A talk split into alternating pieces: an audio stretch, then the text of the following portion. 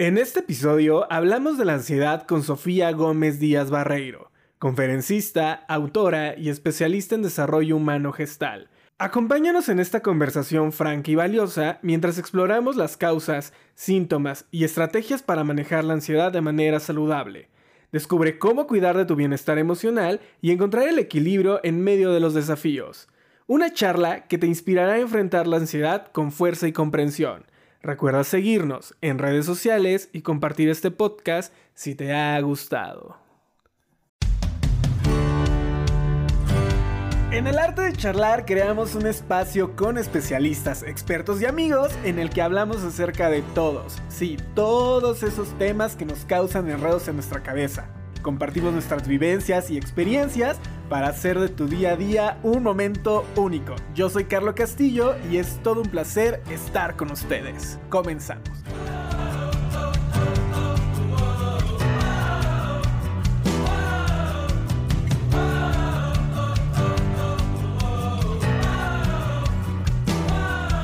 Amigos del arte de charlar, sean bienvenidos a un martes más, un martes en el que vamos a aprender muchísimas cosas como ya es, como ya es tradición cada semana, un martes en el que traemos un tema que eh, nos involucra a todos en algún momento.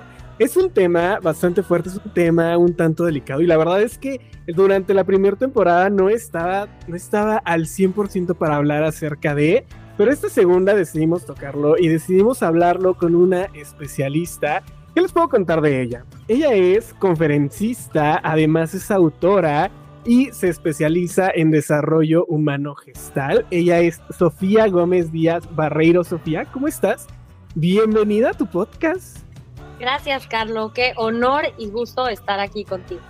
El honor es nuestro, Sofía. La verdad es que estamos muy emocionados porque hoy vamos a hablar acerca de la ansiedad.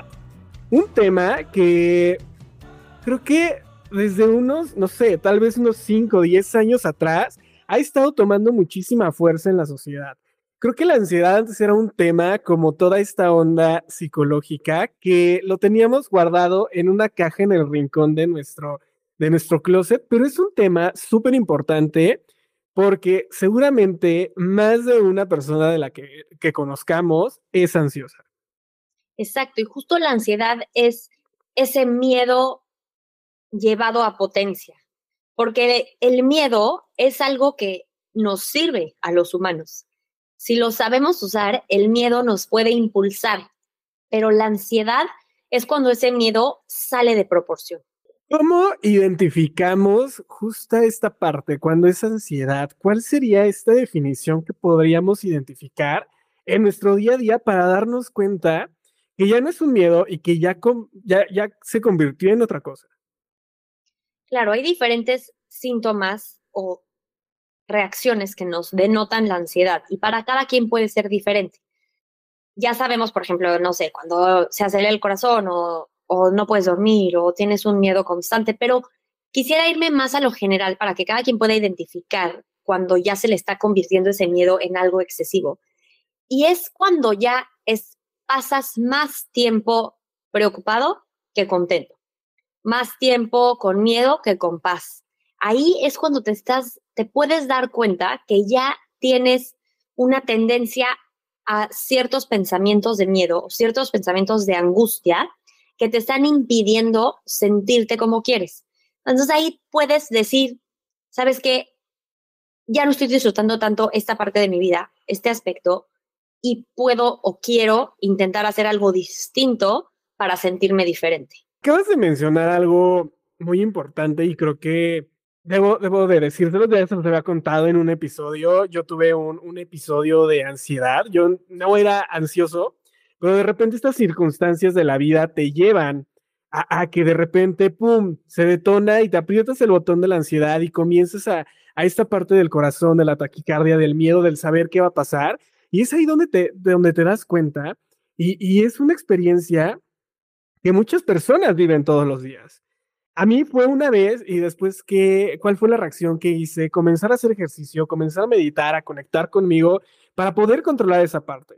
Pero bueno, lo, mío fue, creo que un, un simple eh, flashazo en la vida que, que, detonó por, por algunas cuestiones emocionales tal vez de ese momento. Hay personas que viven con ansiedad todo el tiempo. Y a pesar de que no, no hagan ejercicio y no tengan este tipo de actividades o, o las tengan, viven con ansiedad la mayor parte de la vida. ¿Qué hacer? ¿Qué hacer, Sofía, para, para poder ir cambiando todo este aspecto? Porque es una sensación horrible. O sea, es una sensación que te puede llegar en la noche y te comienza a dar taquicardia antes de dormir. Y, a pesar de que estás en un lugar seguro, dices, oh. Totalmente. Y ahí justo es cuando se convierte en el término clínico que se le llama ansiedad generalizada, que ya no sabes ni de dónde originó, pero ya es una ansiedad y un miedo o inquietudes como por todo, ¿no? Entonces, por mi trabajo, por mi relación, por mi salud, por mí mismo, por qué va a pasar mañana, dónde voy a estar, cómo me va a salir esto. Entonces, eso ya es cuando se generaliza y ya no es por un evento o un día, sino ya es como un modus, un modo de vivir, un modus vivendi. Y hay diferentes maneras en las que podemos reducir la ansiedad a miedo. Acuérdense, en la escala es miedo, ansiedad. Entonces, si lo podemos bajar siete o diez niveles a que sea únicamente miedo, entonces me puedo mantener en este miedo, transformar este miedo como en combustible, en energía, en potencia para llegar a donde quiero. ¿Y a qué me refiero con esto? Primero quisiera, quisiera explicar un poco el propósito del miedo.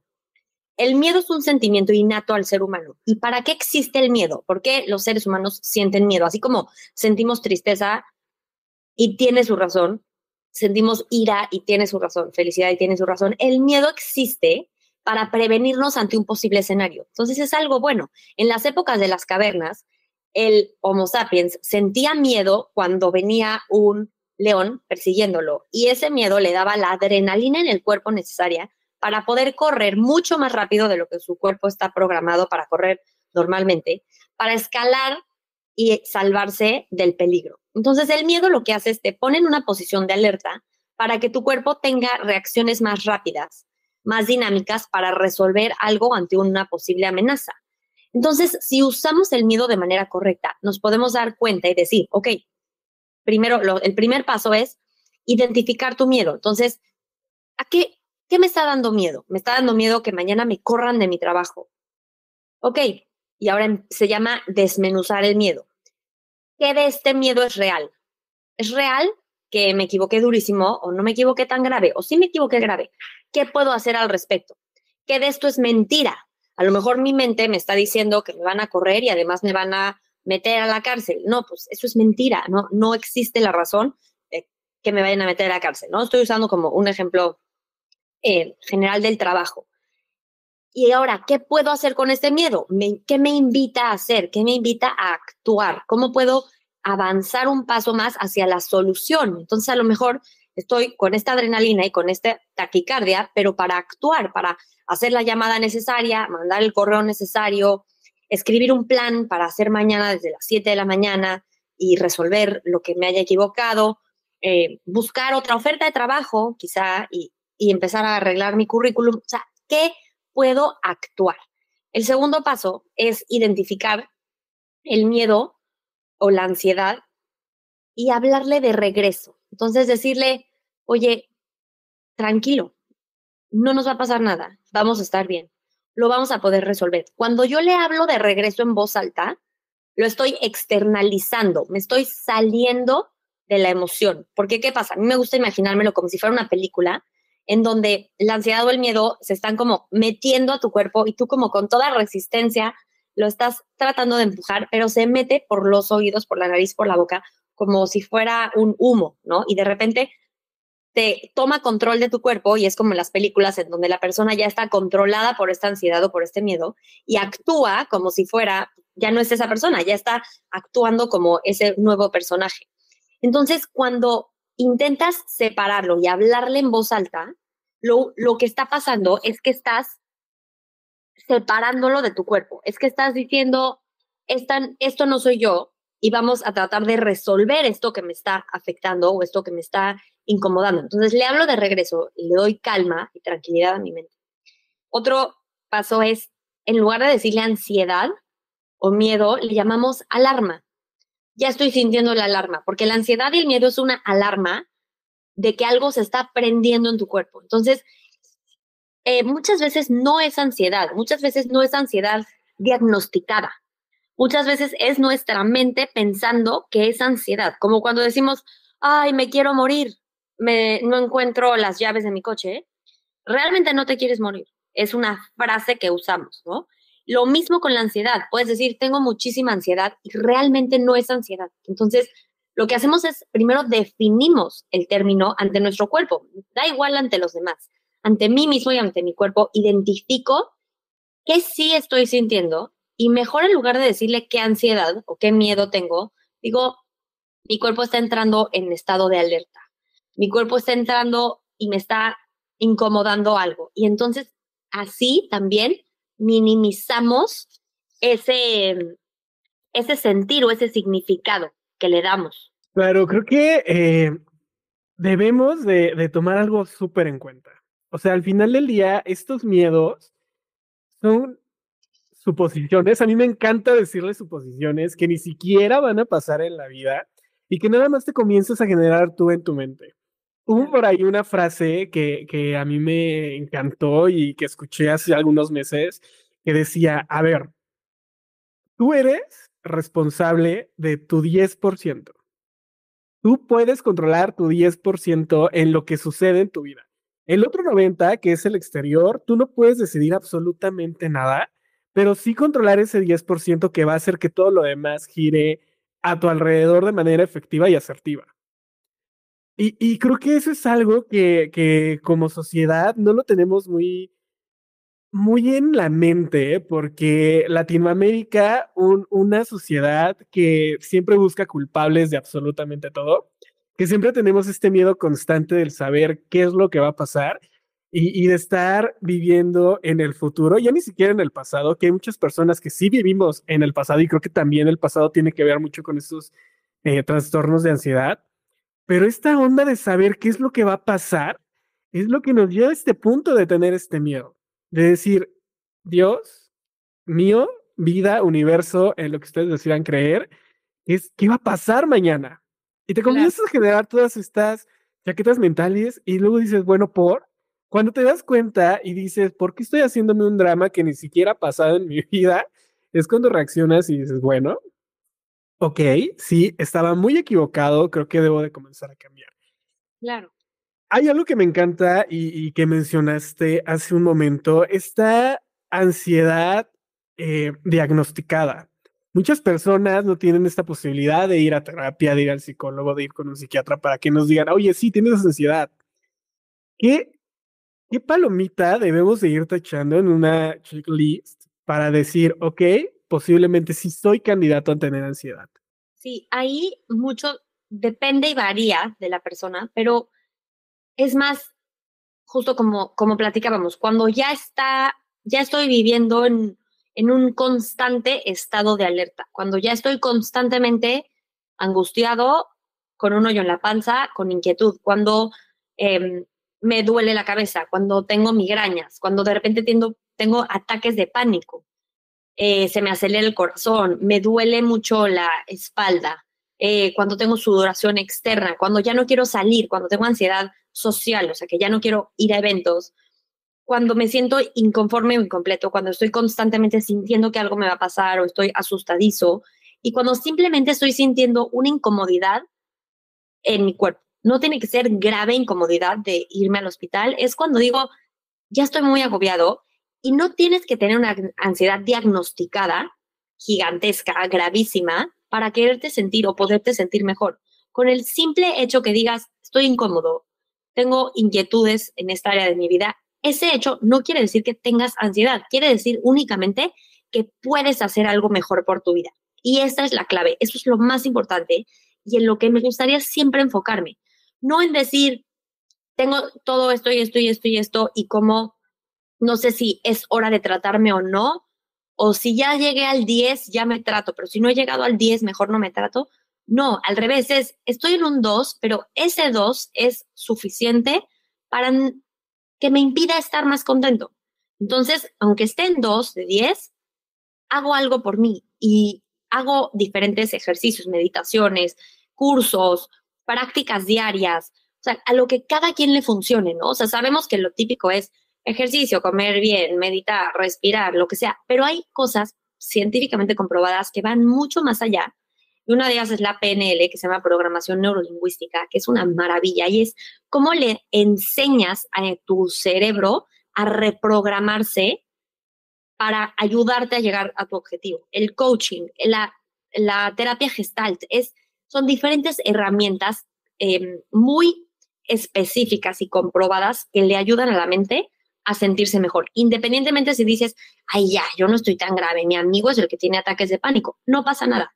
No necesitas tener ataques de pánico para querer o poderte sentir mejor. Acabas de mencionar un segundo término que justo iba para allá y es estos ataques de pánico hay una línea súper delgadita entre la ansiedad y el ataque de pánico, que es cuando ya todo se nos desbordó y ya se nos fue de control. ¿Qué diferencia existe entre una y otra? Ataque de pánico está, ese es un término médico y lo clasifican los doctores cuando hay ciertos síntomas en el cuerpo de la persona, ¿no? la persona nunca sabe que es un ataque de pánico hasta que ya le pasó, o sea, hasta la segunda vez sabe que es, pero la primera vez, en ocasiones, la persona que está sufriendo un ataque de pánico siente síntomas como si le estuviera dando un ataque al corazón, un paro cardíaco. Entonces, es tan fuerte mentalmente que el cuerpo entra en este estado de alerta. Y el chiste es evitar eso, obviamente, ¿no? Es decir, estoy en un 2 de incomodidad, estoy en un 6 de incomodidad, pues ya, mejor hago algo que me ayude, no, no tengo que llegar a esos niveles para hacer algo por ello, ¿no? Y hace rato que mencionabas, Carlos, lo del pasado y el futuro, quisiera platicar de eso, porque justo como dices, el pasado nos hace vivir en mucha culpa, en mucha añoranza, en mucha melancolía. El pasado siempre nos hace creer que antes estábamos mejor. ¿no? Que antes era increíble o si nos pasó algo terrible, también el pasado nos hace creer que por eso estamos como estamos o donde estamos. Y justo ahí me gusta mucho una anécdota o metáfora, no sé si fue real o no, de dos hermanos, uno muy exitoso y uno nada exitoso. Y un persona, una persona que los entrevista le pregunta al hermano muy exitoso, oye, y tú, wow, o sea, ¿qué, ¿qué te pasó en tu vida? ¿Por qué eres tan exitoso? En todas las áreas de tu vida estás radiante, estás muy contento, tienes una empresa, tienes un tal, o sea, un, bueno, no una empresa, sino, wow, qué padre tu área laboral, tu área de pareja, tu área personal, tu área social, wow, ¿qué te pasó en tu vida? Y el hermano dice, es que mi papá era alcohólico. Y entonces le dicen, ay, wow, no, pues, ¿cómo saliste de eso? Qué bien. Y al otro hermano, que tenía todas las áreas de su vida en un fracaso, le dicen, oye, ¿Y tú qué te pasó? O sea, mira tu hermano, tú son iguales, mismas oportunidades, mismo todo. ¿Qué te pasó? Y el hermano, o el hermano del fracaso, dice, es que mi papá era alcohólico. Entonces, es cómo tomas, como decías tú, ese 10% que está en mi control, ¿cómo lo tomo? ¿Cómo tomo mi pasado? ¿Lo tomo como un impulso, como un trampolín, como una flecha que me está disparando hacia adelante? ¿O lo tomo como un retractor, como algo terrible y como la excusa de mi presente y mi futuro?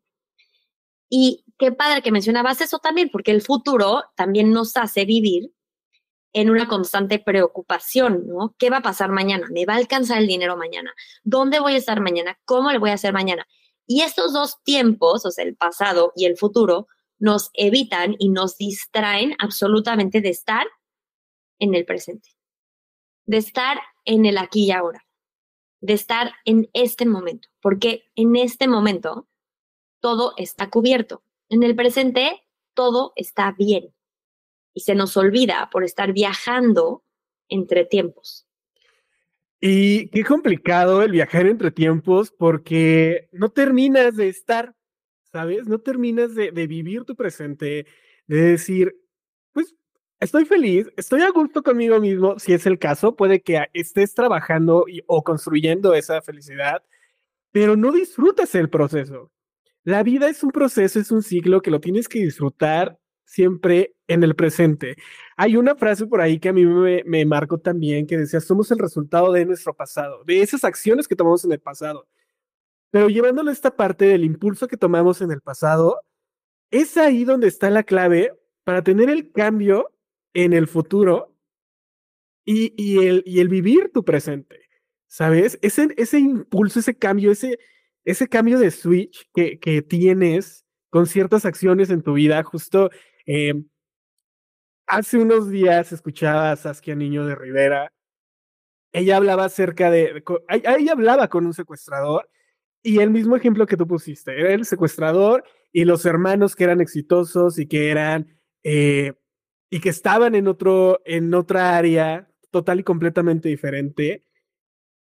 La, la misma condición que nos diste de, es que mi papá era alcohólico, la presentaban ellos. Y entonces dije, ¿por?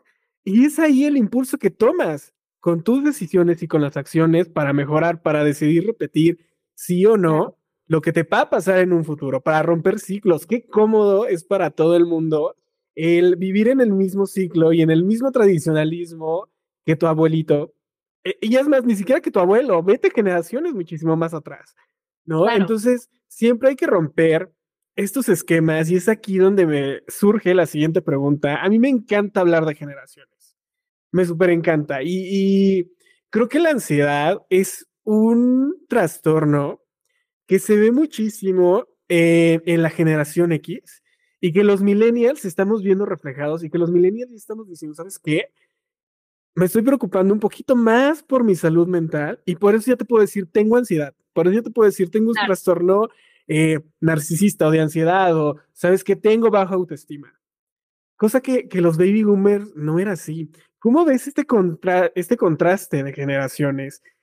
¿Es un área de oportunidad muy grande para los millennials. Sí, qué padre que lo, ves y lo mencionas así. Y creo que sí, al, al tener acceso tan inmediato, fácil y gigantesco en cantidades a la información, nos permite conocer más del tema, nos permite tener más libertad de expresión y libertad en la aceptación, en que está bien no estar bien, en que estar, está bien no ser como todos los demás, está bien sentirse triste, sentirse con miedo. Y se me hace una maravilla en la época en la que estamos viviendo, la apertura que hay en todos los sentidos para aceptar todas las tonalidades de gustos y no nada más el blanco o el negro, es todas las escalas de grises que hay en medio están bien. Y se me hace una maravilla poder hablar, poder tener información y la, el reto está en usarlo con inteligencia y en usarlo a mi favor y al favor de la sociedad como colectivo. Completamente. Justo hace unos días salió el término, es que son la generación de cristal.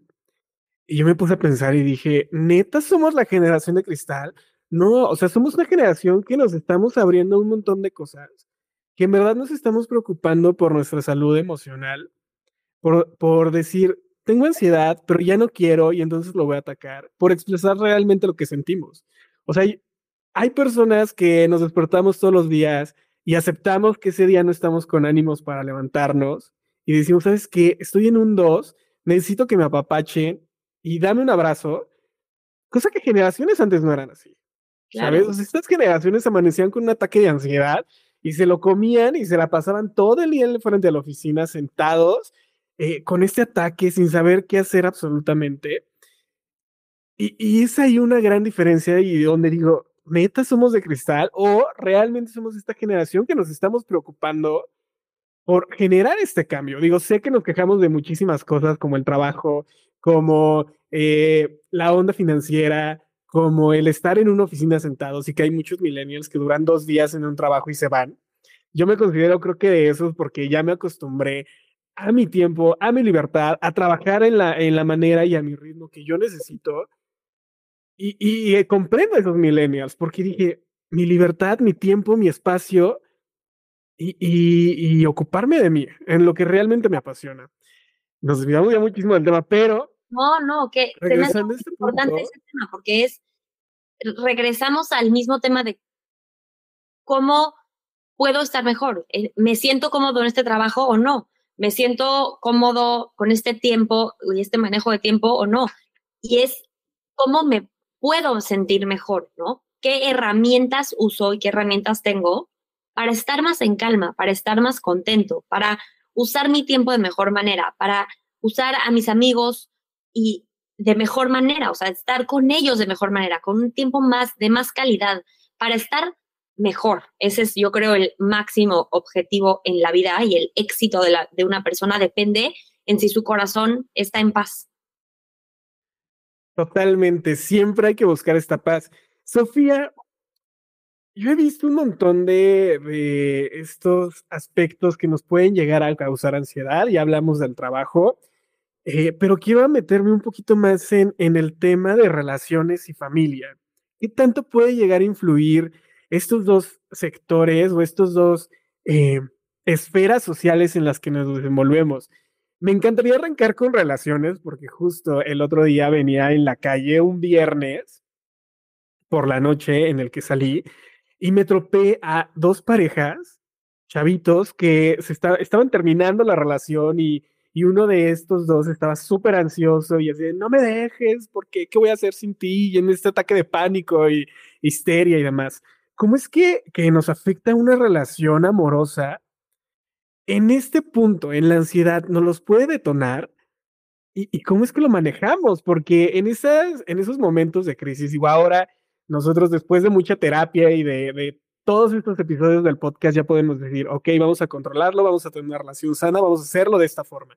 Pero para aquellos que apenas están experimentando, que llegaron a este podcast por la ansiedad que detonó tu pareja, ¿cómo es que lo podemos manejar y controlar? Sí, qué importante y qué difícil tema, porque un corazón roto, todos lo hemos tenido y es de los dolores más profundos, ¿no? Sientes casi que, ¿qué voy a hacer ahora de mi vida? ¿Qué me va a pasar? Y creo que la ansiedad en sí es diferente, como lo hemos dicho, para cada quien, pero más bien me quiero ir como al sentimiento, ¿no? O sea, el sentimiento del duelo, que también es incómodo para el ser humano, pero es parte del proceso. Entonces, creo que si podemos mantener el duelo y la tristeza en su correcta proporción, no se va a convertir en ansiedad, sino se va a convertir en el duelo y en la tristeza que estoy sintiendo por perder a esta persona o esta relación. Y cuando lo mantengo así, entonces puedo estar en mi proceso de duelo, puedo atravesar esta situación de la mejor manera que pueda. Habrá días que la atravieso mejor, había, habrá días que la atravieso peor, pero es ir paso a paso. Y aquí me gusta mucho el ejemplo de la escalera. Cuando la vida es una escalera gigantesca de millones de pasos, trillones de pasos.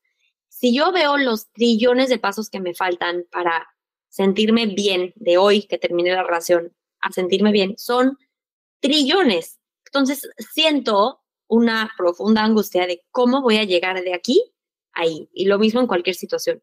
Y la clave está en un escalón a la vez. Si yo me concentro en subir el pie al siguiente escalón, y ya que subí este pie, en subir el otro pie, así es como el hombre llega a la luna y así es como el hombre sube el Everest. Es un paso tras otro. Entonces, en cualquier situación de duelo incómoda, tanto de perder una relación como de perder a un ser querido como de perder un trabajo, como de perder una amistad, de sentirte simplemente incómodo, inquieto con tu vida. Es un paso a la vez. Y me gusta mucho el ejemplo también de la conciencia constante. ¿Cómo puedo, cuál es el siguiente mejor paso que puedo dar ahorita? Ahorita a lo mejor el siguiente mejor paso es pararme de mi cama. ¿Ya? Eso es lo que tengo que hacer. Ahora, ahora qué toca? Ok, ahora toca irme a hacer un café. Eso es lo que tengo que hacer. Ahora qué toca?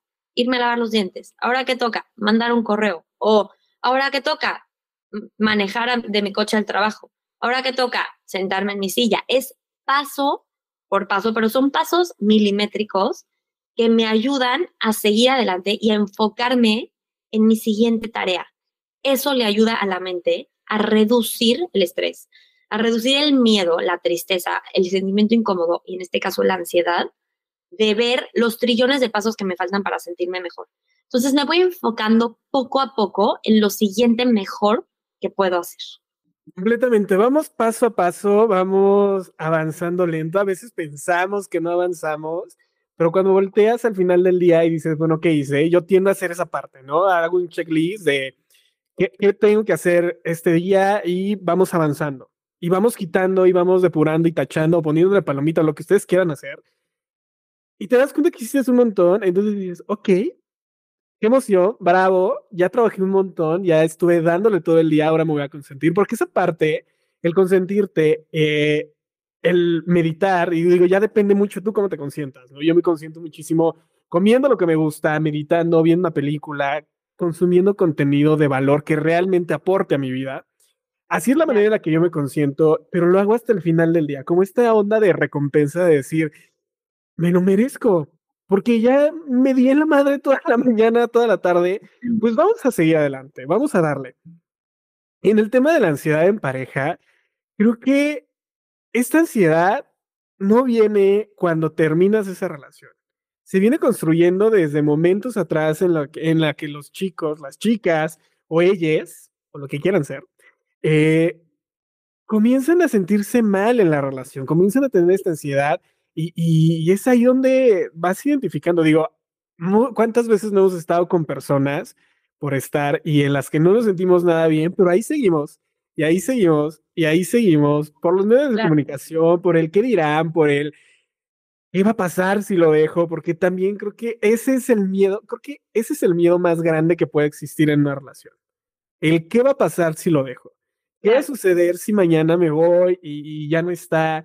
O me va a poner el cuerno. Creo que, el, uy, no, el poner el cuerno también es uno de esos detonantes más tóxicos y que creo que están súper de moda en este momento. ¿Cómo manejar ese, ese, pues esos miedos que tenemos en las relaciones? Sí, pues ahí, como dices tú, creo que hay relaciones que nos impulsan y hay relaciones que nos retractan. Hay veces que te hacen ser tu mejor versión y otros momentos que te hacen ser tu no tan mejor versión, ¿no? Y eso es responsabilidad de cada quien. Ojo, no podemos responsabilizar nuestra versión, nuestro comportamiento, nuestro estado de ánimo en el otro. Entonces es más bien como dices tú, me voy dando cuenta de si esta relación realmente me está impulsando o no y si quiero seguir aquí, tomo valor, si no quiero, para tomar las decisiones correctas en el momento correcto. Y para eso, claro que se necesita valentía, visión y mucha asertividad para decir, ya no quiero esto de mi vida, o ya no quiero esto contigo. Y es esa delgada línea de si si esta relación está mejorando, ayudando a mejorar mi vida o me está manteniendo, como dices tú, en esta toxicidad de, de adicción, porque muchas veces tenemos como esta relación tóxica codependiente en donde no podemos dejar al otro porque hay un profundo amor, pero también hay una profunda, lo que sea, culpa, odio, este resentimiento, lo que sea. Entonces es, como dices tú, me voy dando cuenta para ver si esto me impulsa o no y si está ayudando a mi bienestar emocional o no. Totalmente. Cualquier persona que no te dé paz, que no te sume, que no te reste y que te saque miedos, ¿qué es ahí? O sea, en verdad, corran, dense la media vuelta, corran, huyan, porque ahí no es. Exacto. Sofía, ¿qué onda con la familia?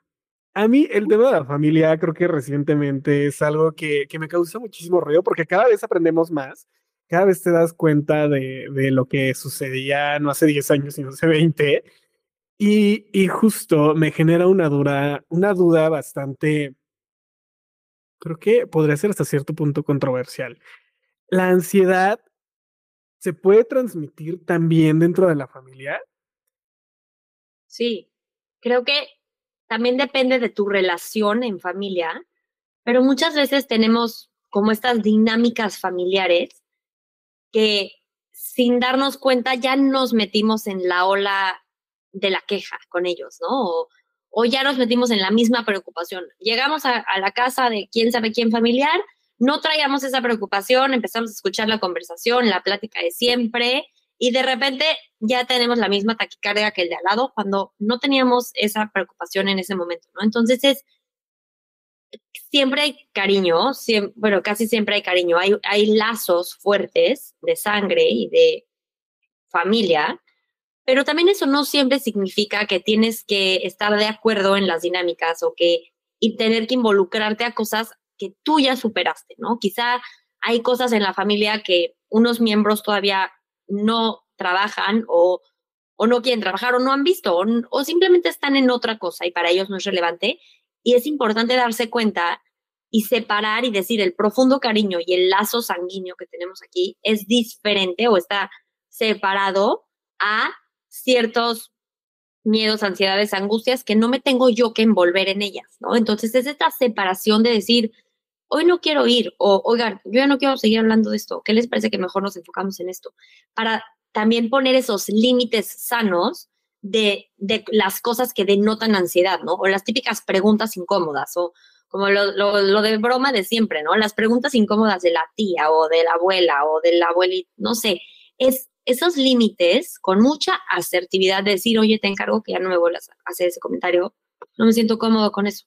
O me voy a parar, ahorita vengo, ya no quiero, no sé, es este límite de decir, yo con qué estoy cómodo, yo a qué estoy dispuesto a platicar, aceptar, escuchar, hablar, y a lo que no, pongo mi límite para mantener esa relación lo mejor posible. Totalmente, creo que estos límites familiares son de los más difíciles, porque Latinoamérica, y esto creo que es algo que lo he dicho un montón, pero, pero ahí les va. Yo creo que Latinoamérica y, y sus familias son familias muéganos. Para las que no saben qué es un muégano, un muégano es como un dulce que sí. se pega y se pega y se pega y se pega y se va haciendo más y más y más grande y luego para separarlos y para comerlos es, es una cosa realmente horrible porque te puede llegar a tirar un diente. Y las familias en, en, Latinoamérica y en México son así. Ellos son como la familia Ratatouille, que lejos de que se vayan del nido como los pájaros, lo hacen más y más grande y es algo que, que debemos de ir rompiendo este esquema lo tenemos que ir rompiendo porque a veces, lejos de que nos sumen, nos están restando y nos hacen sentirnos mal y nos hacen eh, caer en ansiedad o preguntarnos si realmente estamos haciendo lo que queremos, lo que deseamos o lo que necesitamos en ese momento. Entonces, aprendamos a poner límites en familia. Yo sé que a veces es duro y, y, creo que algo que ocurre mucho cuando comienzas a poner límites en familia es que comienzas a ser la oveja negra. Y entonces ya no les gusta y eres el malo y comienzas a, a, a lejos de, de seguir aportando, a alejarte un poco y ver a la familia ya desde un punto eh, lejano, así como de, ah, ok, ya lo estoy viendo desde otra perspectiva, porque cuando estabas allá adentro, pues no sabías, tenías la vista nublada. Y es ahí cuando empiezas a poner límites y comienzas a trabajar esta onda de, de ansiedad que, que pues muchas veces se nos detona sin darnos cuenta. Totalmente, y qué padre eso que dices de me salgo, tomo perspectiva de lo que hay, de lo que está pasando ahí y elijo. Y creo que eso ahorita me, me está encantando para todas las áreas de, de nuestra vida, Carlos. O sea, ¿cómo puedo salirme de esa situación que me está incomodando? Verlo desde afuera, desde lejos, con perspectiva, con distancia, y entonces ahora sí poder elegir qué quiero, hacia dónde quiero llegar y cómo quiero abordar esa situación. Y el otro día leí algo increíble que, que siempre es muy fácil dar el consejo de afuera, ¿no? Es muy fácil ser la amiga o el amigo que le da el consejo a la otra persona. ¿Por qué? Porque tú no lo estás viviendo. Y ese mismo consejo te aplica a ti. ¿Qué pasaría si hoy te das tus consejos viéndolo desde afuera como tu amigo, diciéndote, a ver, ya sabes que esa persona es así, ¿para qué le das tanta importancia? No, a ver, ya sabemos que no te va a pasar nada en tu trabajo, tranquila, te has preocupado 20 veces de lo mismo, nunca te ha pasado. ¿Qué pasaría si tomamos esa perspectiva más conscientemente, más constantemente, para elegir cómo queremos actuar y cómo nos queremos sentir en todos los ámbitos de nuestra vida? Sí, creo que cuando comienzas a ver el panorama, cuando das tres pasitos atrás y ves ya el panorama completo, comienzas a distinguir esa parte y comienzas a trabajar y a ponerte en acción. Hay algo que esta segunda temporada ha marcado muchísimo y es el ponerte en acción. Las cosas van a seguir igual si, si tú no te pones en acción, si tú no realizas cambios, si tú no te alejas tres pasos y ves el panorama completo de lo que está pasando en tu vida, en tu familia, eh, en todos los ámbitos que quieras estar, en pareja, ¿no? Porque este podcast, en este podcast hablamos mucho de parejas. Si tú no estás feliz con esa persona, ¿qué haces ahí? Toma acción, muévete. Yo sé que hay ocasiones en las que no es tan fácil porque existen bienes, porque existen un montón de cosas que ya los unen, pero lleguen a acuerdos, hablen, platiquen, pónganse en acción respecto a la comunicación, porque también eso es algo que nos puede llegar a causar ansiedad. Cuando no nos comunicamos de manera asertiva con las personas que estén enfrente de nosotros, comenzamos a suponer, y el suponer, uno, es el error más grande que podemos tener en la vida, porque, porque no podemos ir suponiendo todo lo que va a pasar, y dos, también nos puede generar ansiedad. Claro. Porque es este miedo constante de decir, ¿qué va a pasar? ¿Qué voy a hacer? Él piensa esto, ella piensa lo otro y puede que ni siquiera esté ocurriendo eso en su mente. Claro, liberarnos de ese juicio.